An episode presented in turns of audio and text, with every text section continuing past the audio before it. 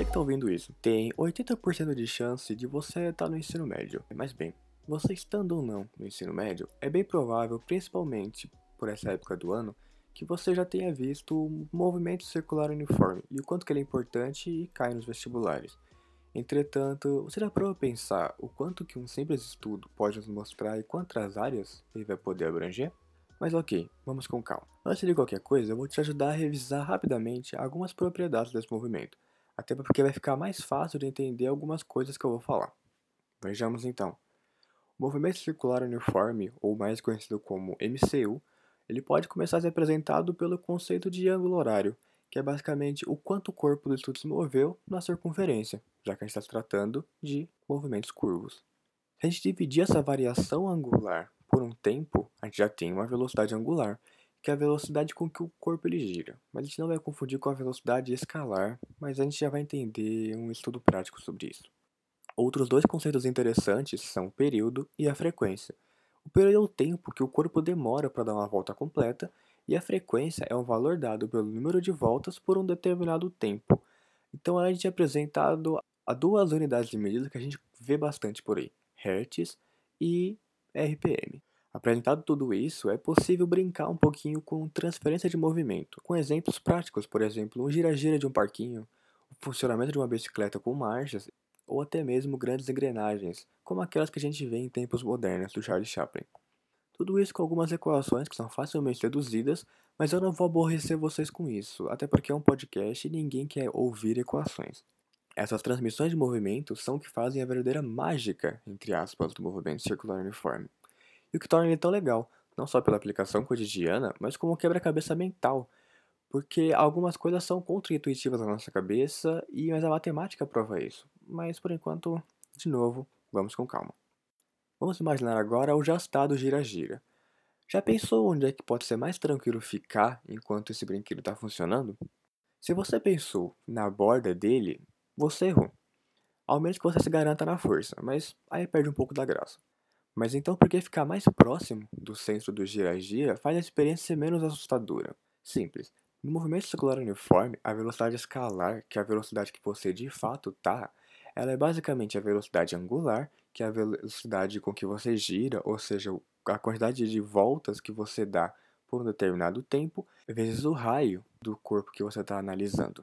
Então, pensa, se quanto menor o raio, menor a velocidade escalar, já que os dois são diretamente proporcionais, então quanto ficar mais perto do centro, ou seja, quanto mais próximo do eixo do gira-gira eu ficar, menor vai ser a minha velocidade, logo menor vai ser a força que eu me jogar para fora. Então, da próxima vez que você for brincar no gira-gira, se é que você vai fazer isso alguma vez ainda, fica próximo do centro. Agora imagina as engrenagens, a história é outra, porque no gira-gira, independente de onde você estivesse, a velocidade circular que você está, ou seja, a quantidade de voltas que você dá por determinado tempo, é a mesma, porque você está girando sobre o mesmo eixo mas as engrenagens é diferente, porque as engrenagens estão girando a uma mesma velocidade, entretanto, por causa do tamanho delas, sempre uma menor e uma maior, a velocidade angular delas é diferente. Então, vamos lá. Se a quantidade de voltas que cada uma dá por minuto é menor e maior que a outra, logo as velocidades angulares delas vão ser diferentes. Então, se a gente usar o conceito de grandezas diretamente proporcionais e grandezas inversamente proporcionais, quando você fizer a equação, levando o raio em consideração, você vai perceber que quanto maior a engrenagem, mais lentamente ela vai estar girando, e quanto menor a engrenagem, mais rapidamente ela vai estar girando. Mas você não acredita em mim? Ok. Veja com seus próprios olhos então. Procure um vídeo no YouTube chamado Making a Google. Dois pontos. 1. Reduction with Lego Gears, num canal chamado Brick Experiment Channel. Lá vai comprovar exatamente o que eu estou falando e você vai perceber o funcionamento disso e que é um tanto curioso. E se você vai parar para pensar, é até um pouco contra-intuitivo. Se a gente for analisar o funcionamento de uma bicicleta com marchas, o MCU pode ajudar a ganhar uma corrida ou até subir uma ladeira cansando menos. Já que em uma bicicleta com marcha temos as coroas, que são aqueles aros de metal que ficam próximos ao pedal, e as catracas, que ficam ligadas às rodas traseiras, e ambas têm raios, ou seja, tamanhos, diferentes. E ainda verificando que elas não giram sobre o mesmo eixo, ou seja, a gente pode aplicar o mesmo esquema usado nas engrenagens, sobre a transferência de movimento. E aplicando a fórmula vista anteriormente, onde a velocidade eh, escalar é igual à velocidade angular vezes o raio, e quando a gente brinca um pouco com a equação, levando em conta, por exemplo, frequência, mas como eu disse que eu não vou mexer nas equações, então brinca você mesmo aí. A gente vai poder perceber que se a gente quiser uma velocidade maior, a gente vai precisar aumentar as coroas e diminuir as catracas. Isso é uma determinada marcha que a gente chama de marchas leves. Entretanto, quando a gente quer uma potência maior, ou seja, as marchas pesadas, por exemplo, para subir uma ladeira, a gente precisa fazer o contrário. A gente precisa diminuir as coroas e aumentar as catracas. Tudo isso, se você brincar com as equações, ou mesmo olhar no livro didático, você percebe que é bem trivial. Mas ok, isso tudo você provavelmente já viu na escola e já deve ter feito vários exercícios sobre isso. Mas quando você faz isso, você encontra o que eu considero o verdadeiro charme do MCU, que é o que de fato faz ele acontecer. A aceleração centrípeta, que nada mais é do que uma força que direciona uma determinada trajetória para o centro, gerando assim as curvas. É importante lembrar que isso foi uma explicação bem resumida do assunto, e então estudá-lo seria o ideal. Se a gente for analisar isso pelos olhos da segunda lei de Newton, onde para toda aceleração, sendo para o centro ou não, há uma força para a direção, e pensarmos que para essa lei temos a famosa fórmula força igual a massa vezes aceleração, Logo, ela pode ser substituída pela forma da aceleração centrípeta, que é velocidade ao quadrado sobre o raio. Então, assim, a gente pode brincar com a fórmula da resultante centrípeta, que é igual a massa vezes a velocidade ao quadrado sobre o raio.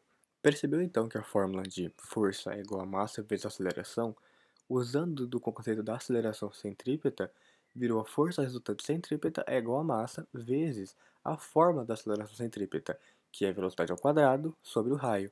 Então, no total, nós temos que a força resultante centrípeta é igual a massa vezes a velocidade ao quadrado, tudo isso sobre o raio.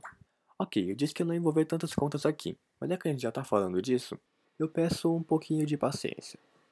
Uh, ok, agora as próximas explicações elas podem ficar um pouquinho confusas, então eu peço que caso você não tenha entendido, volta uns segundinhos aí na plataforma que você está ouvindo. Vamos então para o que deu o nome desse episódio, por que MCU explica mais coisas do que a gente imaginava? Você já se perguntou por que raios a Lua não cai na Terra? E se você provavelmente já se perguntou isso, você deve ter pensado, bem, tem a gravidade. E deve ter parado de pensar sobre o assunto. E na real tá correto, mas você já parou a pensar que isso pode ser melhor explicado usando algumas continhas do ensino médio e coisas que a gente já falou nesse episódio? Para fins práticos, vamos fingir que a órbita que a Lua faz na Terra é circular, e não uma elipse pouco excêntrica, que é basicamente um círculo. Somente para fins práticos. Pega uma folha de papel e desenha um pequeno círculo azul. Fará o papel da Terra. Em volta do círculo dele, um círculo bem maior, trastejado, que seria a órbita lunar. Em qualquer lugar desse círculo, faz uma pequena bolinha, que seria a Lua. Normalmente, com uma velocidade aplicada a essa bola, logo ela sairia da órbita numa trajetória reta. Entretanto, se você continuar essa trajetória reta e depois apontá-la para o centro, você vai perceber onde ela vai estar nesse círculo da órbita e você pode repetir quantas vezes você quiser até preencher o círculo todo. E no final, o desenho mais vai parecer como uma estrela ninja ou como uma serra do que com um círculo. É que você vai ter puxado a Lua para sua órbita. Mas então, por que, que a órbita ela é circular teoricamente e não cheia de pontas? Simples, porque nessa brincadeira imaginária, você pensou que a gravidade era ligada e desligada, ligada sempre que você puxava a Lua para a trajetória dela. Então, se você transformar isso numa trajetória constante, você vai ter a órbita da Lua certinha como ela realmente é. Tranquilo. Entretanto, enquanto a Lua faz a trajetória dela, você percebeu uma coisa familiar? Você notou que nesse caso, o que faz a Lua executar uma curva é a força gravitacional? Então sim, nesse caso, a gravidade faz o papel de força centrípeta, ou de força resultante centrípeta.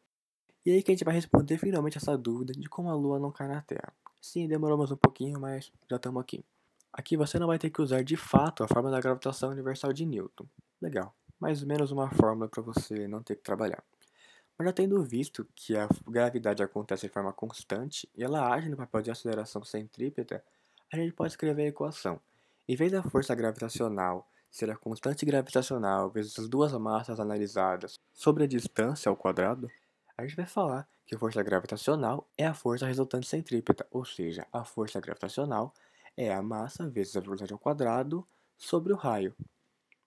Mas agora a gente vai pensar. Para a Lua não cair na Terra, ela precisa estar em constante movimento. Então, se ela está em movimento, ela tem uma velocidade. É aí que entra a última equação citada. Se a força gravitacional tem um valor, a gente não vai entrar em detalhes aqui, logo ela não é zero. Se ela não é zero, a gente tem uma velocidade que não é zero, porque a força gravitacional é diretamente proporcional à força resultante centrípeta. Então, a gente tem uma velocidade constante. Essa velocidade não é necessariamente constante, ela tem algumas alterações, mas a gente vai ver isso melhor num futuro episódio sobre a lei de Kepler, então por enquanto, vamos ficar por isso. Para pensar, se essa velocidade fosse menor do que ela realmente é, a Lua ia de fato cair na Terra. E se pelo contrário ela fosse maior, ela poderia fazer com que o nosso satélite natural saísse de órbita. Então logo tá aí a resposta, de forma resumida e talvez não tão intuitiva somente ouvindo. Então eu te convido a dar uma analisada nessas equações e perceber o que de fato eu acabei falando.